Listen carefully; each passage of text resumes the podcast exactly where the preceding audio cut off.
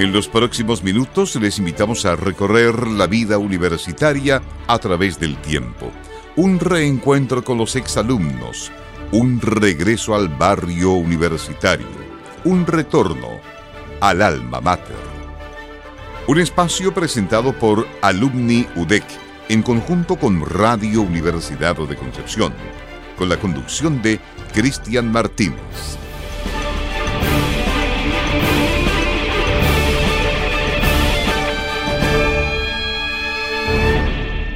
Hola, ¿qué tal? Muy buenas tardes, bienvenidos a Alma Mater, el programa de Alumni UDEC y Radio Universidad de Concepción, que como todos los miércoles nos invita a conversar con nuestros queridos exalumnos y exalumnas. Para hoy tenemos como invitada a Lilian Nas Kunzman. Ella es cirujano dentista, egresada en el año 1988, aunque ella dice que es la generación 87, y docente de la Facultad de Odontología de la Universidad de Concepción desde 1996 en el Departamento de Odontología Restauradora. Es diplomada en Geriatría y Gerontología, magíster en Salud Familiar y doctorada en el programa de Odontología de la Universidad Nacional de Córdoba, en Argentina. Investigadora postdoctoral en la Universidad Estatal de Ponta Grossa, Paraná, en Brasil.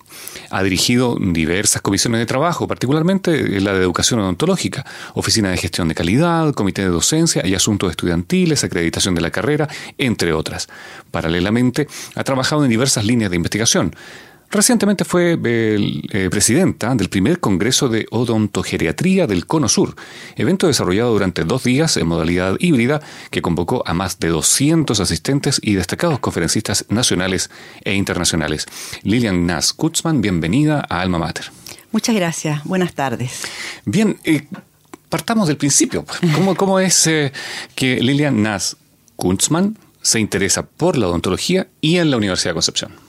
Bueno, una penquista de corazón en ah. esa época no dudaba en elegir la tercera mejor casa de estudio que existía eh, para estudiar eh, odontología. Eh, tener la, fortuna de tener acá la universidad y nunca me lo planteé de otra manera. Ahora, ¿por qué elijo la carrera? Bueno, básicamente porque siempre me gustó el área de la salud. Ah, ya. ¿Ya? primera generación de que alcanzaba estudios universitarios en mi familia y me gustaba, en el fondo, eh, es bien, bien, divertido que me gustaba la neonatología. Y ahora estoy, completamente distinto. Y ahora estoy muy preocupada de las personas mayores. En el otro Entonces, Pero es que hay una relación muy importante. Uno desde que empieza tiene que prepararse para el final. Y ahora me hace todo sentido. Uno al principio no, como que las cosas no encajan, pero después el puzzle se va armando. Mm. Entonces, eh, o medicina o odontología. Pero uno en esa época, en, el siglo pasado, las mujeres nos proyectábamos con tener familia, hijos, qué sé yo. Entonces, cuando puse en la balanza, encontré que odontología se iba a, relacionar mejor con una vida familiar. En esa época era lo que nos sentíamos felices y no nos cuestionábamos más caminos. Por lo menos yo, yo quería ser mamá, lo tenía muy claro. Y me imaginaba que ser médico significaba estar permanentemente... Eh, más lejos. no más lejos y, no disponible para los pacientes, que uno tiene a veces temas de vida o muerte, o están en cirugía, en pabellón, mm. uno nunca sabía. Entonces elegí eh, eh, perdón, odontología y fue realmente, me encanta haberlo hecho en realidad. ¿Y la familia qué dijo?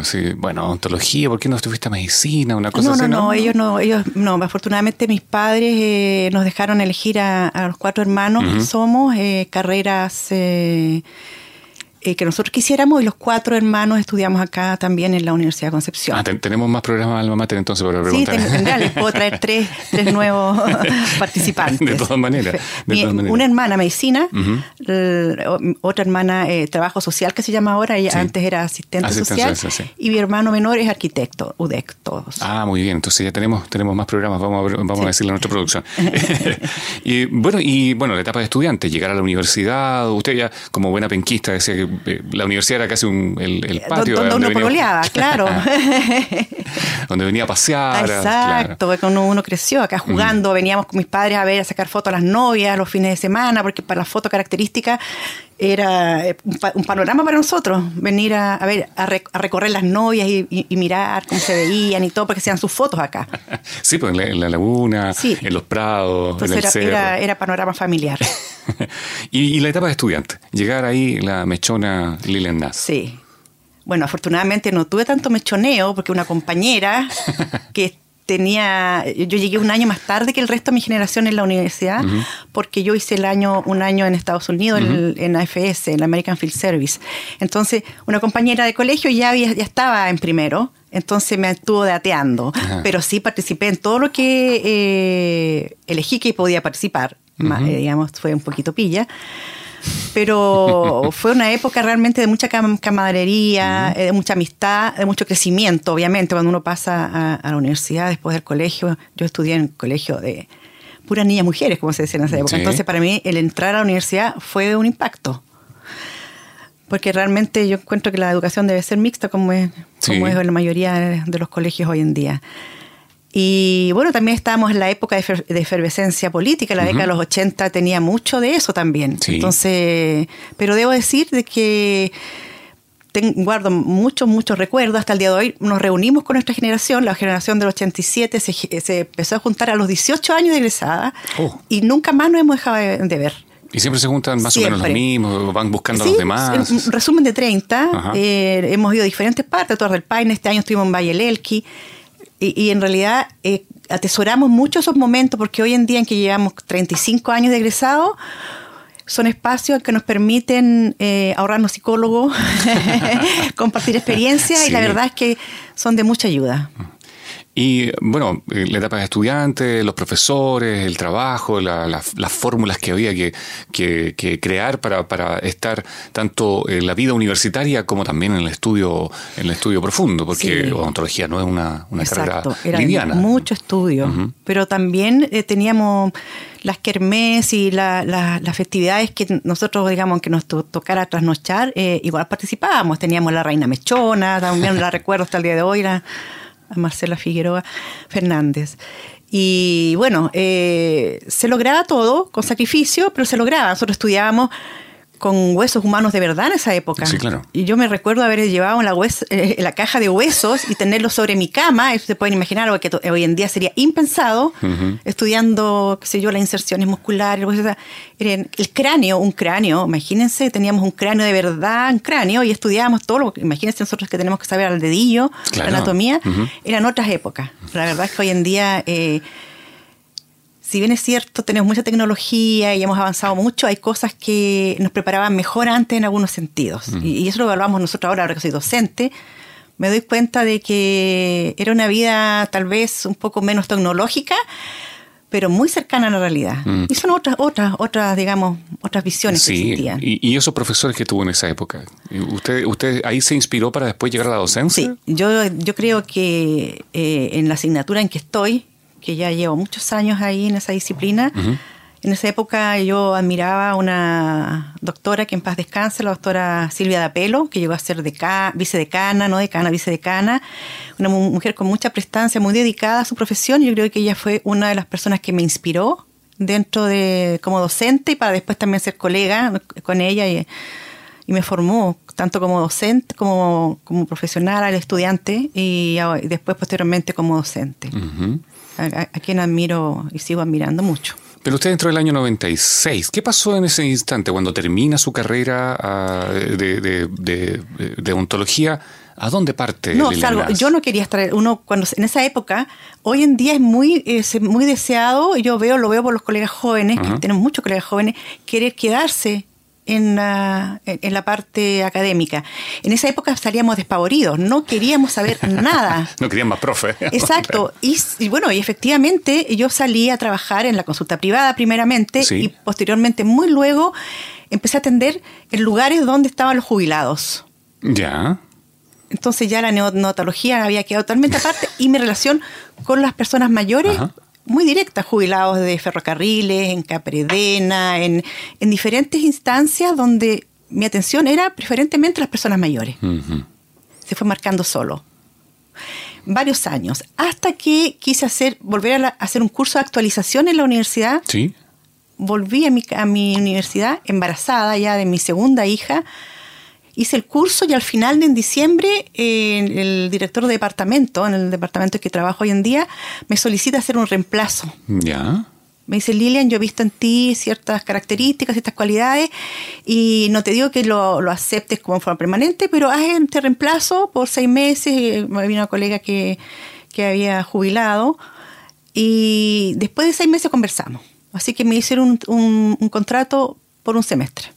Y yo, bueno, en, en, ese paso tuve a mi hija, mi segunda hija, y empecé a ver que ya mi primer grupo que tuve estudiantes me cautivó cuando me tocaba dejarlos porque teníamos que pasar a otro grupo, decía, oh, no, que esto yo estos estudiantes. Yo con ellos, claro, Pero después, a poquitos días con este nuevo grupo, me volví a reencantar. Entonces dije yo, no, esto es un camino que yo quiero seguir. Y ahí nunca más dejé de, de, hacer clases y de tener contacto con, con los estudiantes, que es una cosa que me revitaliza y me retroalimenta día a día. Y, esa área, bueno, usted decía que se, así naturalmente se dio la, el, acercamiento. a la parte de la, de la, eh, parte geriátrica, de la, de, la dentística en general, y, trabajar en esa área y después en la universidad seguir esa misma línea.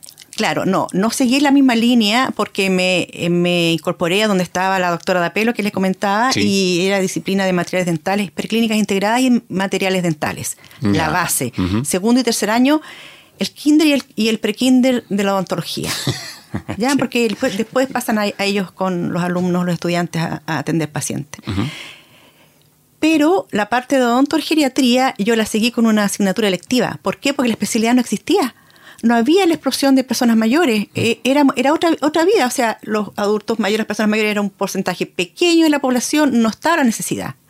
Ya en la época, cuando empieza este nuevo, nuevo siglo, empezamos a ver que empieza a aumentar, aumentar la población mayor y empiezan a ver todos estos fenómenos que ya todos conocemos ampliamente, el aumento acelerado de la población, y se empezó ya a ver de que necesitábamos capacitación. Entonces nuestros alumnos que no teníamos concepto de ontogeriatría se formaban en forma, eh, digamos, no, no, pero no obligatoria en este lectivo que empezamos a crear. Y entonces fui la primera odontóloga que hice el diplomado de geriatría y gerontología en la Facultad de Medicina. La primera odontóloga. Después, el siguiente año, fueron, eh, fue otra colega y finalmente somos tres en la facultad que somos además con este diplomado, que tenemos este diplomado de geriatría y gerontología. Y paralelamente eh, se empezó a generar la necesidad de crear la especialidad.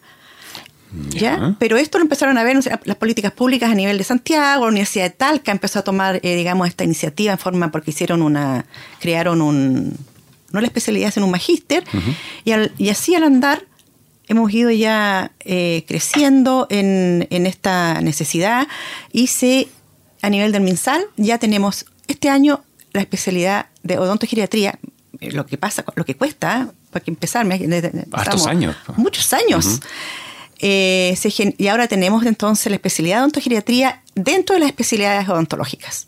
Porque ya sabemos que para el 2050 uno de cada, uno de cada cuatro eh, habitantes de nuestro país va a ser persona mayor y se va a homologar la cantidad de personas menores de 15 años con la de mayores de 60 y posteriormente van a ser más los de 60 y la masa productiva que va a mantenerme a mí y a todos nosotros, para 2050 va a ser cada vez más menor. Entonces, a nivel de salud, esto va a crear un impacto, bueno, por supuesto, económico y todo, pero a nivel de salud, las personas mayores van a marcar un, un, impacto que hay que atender a esas alturas. y ahora ya nos estamos preparando en forma muy acelerada para eso. Y en eso se está trabajando a nivel del nivel de salud. Justamente eso le iba a preguntar, que, que, somos un, país que envejece y que necesita de cuidados especiales, o no, no sé si cuidados especiales, pero mayor atención. Exacto. Eh, porque estábamos, eh, eh, la gente mayor, yo lo veo en mis padres por lo menos, que estaban un poquito relegados, que la atención era netamente así como paliativa, no, era, no, era, no era integral. No, y hoy en día ustedes saben de que los adultos mayores, las personas mayores de 60, terminan, jubilan, pero son muy activos todavía. Incluso los octogenarios, que se habla ahí de la cuarta edad, no antes ya hablamos de la cuarta, porque dentro de, de, las personas mayores ya hay subdivisiones. Y ya ahora es muy normal es ver que se celebran 100 años. Las abuelitas haciendo su torta, perdón, no se puede decir persona mayor, abuelita no, porque puede que no sea abuelita. Eso es un, un edadismo que no se debe, no se debe ocupar. Estamos nosotros ya también socializando eso, porque antes éramos este yo tengo una, una, tía mayor que es soltera, tiene 86 años y me le carga y le digo, si yo no soy abuela de nadie, y se enoja, porque tenemos esa mala costumbre. Bueno, entonces ahora ya vemos personas centenarias cada vez más y, las vemos totalmente con todas sus capacidades, piensan, son, son independientes, con, claro, con todas las limitaciones, pero personas autovalentes. Totalmente. Que son la mayoría de las personas mayores. Uno cree que no, son autovalentes y son un aporte a la sociedad. Y la odontogeriatría ahí ya se está expandiendo. ¿Qué, qué, cuáles son los proyectos futuros para, para esa, esa, área? Bueno, eh, en relación a nuestra facultad, que es donde yo conozco, eh, nace la iniciativa de crear este, este congreso de odontogeriatría, el primero de las, del cono sur, digamos, de acá, desde Concepción hacia el... No, porque Talca es hacia el, donde se generan todos estos congresos, es hacia, digamos, el norte, y nosotros hacemos este congreso para tantear el interés de la zona. ¿Y qué tal, y qué tal esa, esa presidencia que usted Fue realmente muy sorprendente. Superó todas nuestras expectativas. Ustedes pensaban van a llegar unos pocos, vamos a conversar entre nosotros. Nuestro auditorio de 80 personas y ahí vamos a, y vamos a empezar a tener una base para empezar a, socializar que queremos hacer un diplomado, para después instaurar la especialidad, vamos a ir caminando.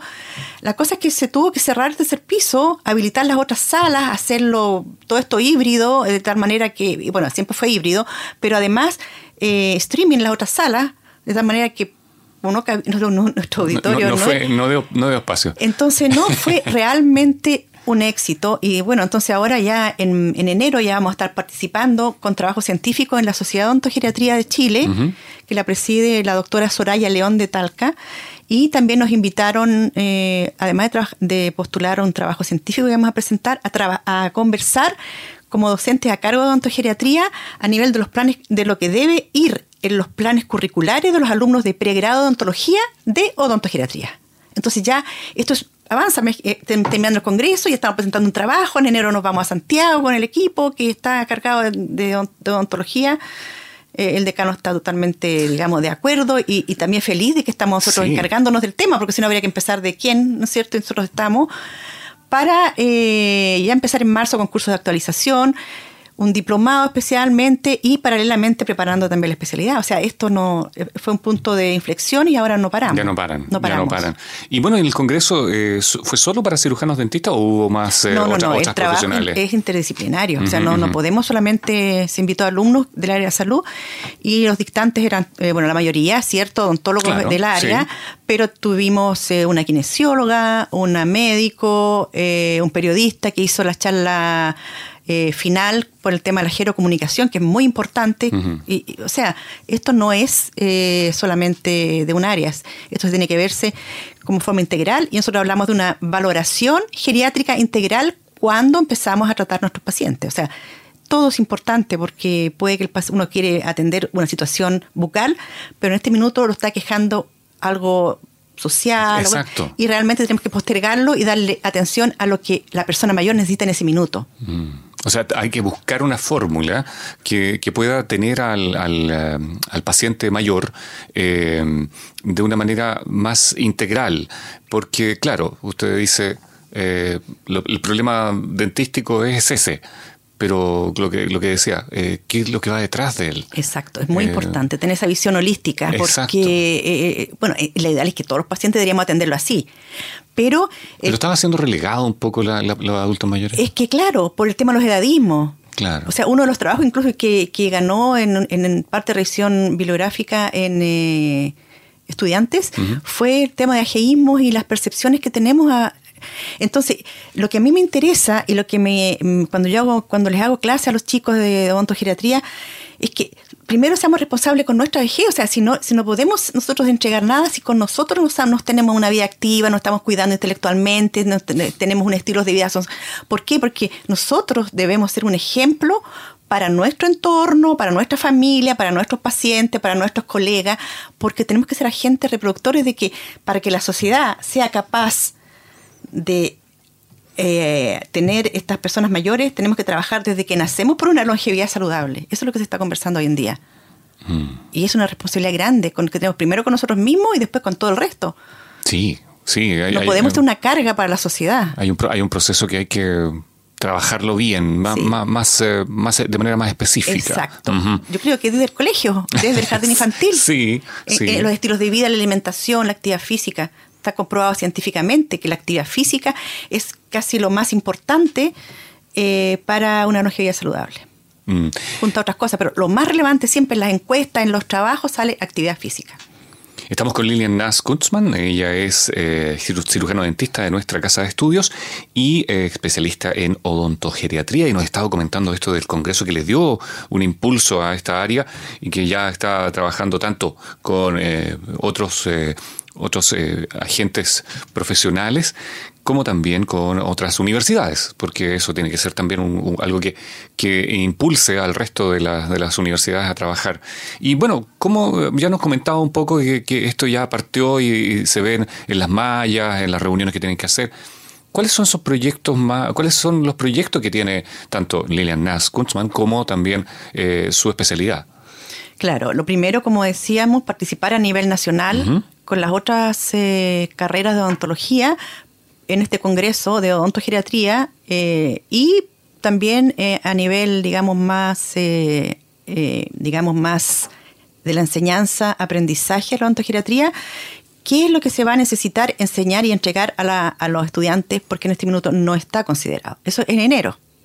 O sea, es ahora ya. Ahora ya, sí. Estamos preparando, tenemos que estudiar los lineamientos que vamos a llevar, la propuesta que vamos a llevar como Universidad de Concepción eh, compartir nuestra experiencia como un trabajo científico, porque nosotros estamos trabajando hace mucho tiempo con, nuestros estudiantes en el electivo y experiencias que hemos tenido, por ejemplo, de llevarlos a pasantías clínicas, a la clínica integrada de nuestra facultad, donde hay pacientes mayores y ellos los entrevistan, y es una, una retroalimentación muy importante. La intergeneración también es un tema que hay que cultivar, o sea, los jóvenes deben relacionarse con las personas mayores de una forma fluida, eh, que sea recíproca, donde se eh, reciba la experiencia y se entregue eh, la vitalidad en, recompensa.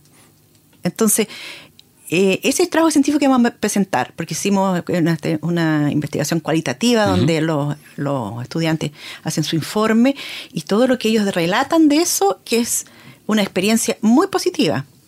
Muy, muy, muy buena idea, porque, Exacto. Eh, insisto, se había estado perdiendo toda esa información que es una experiencia tremenda de, Ahora, de, los Los mismos pacientes, uno le ya le, esta, esta, esta entrevista semiestructurada, la, la, como es la primera vez que eh, los alumnos están con pacientes, de verdad, de carne y hueso, entonces los hacen entre dos, dos estudiantes con una persona mayor.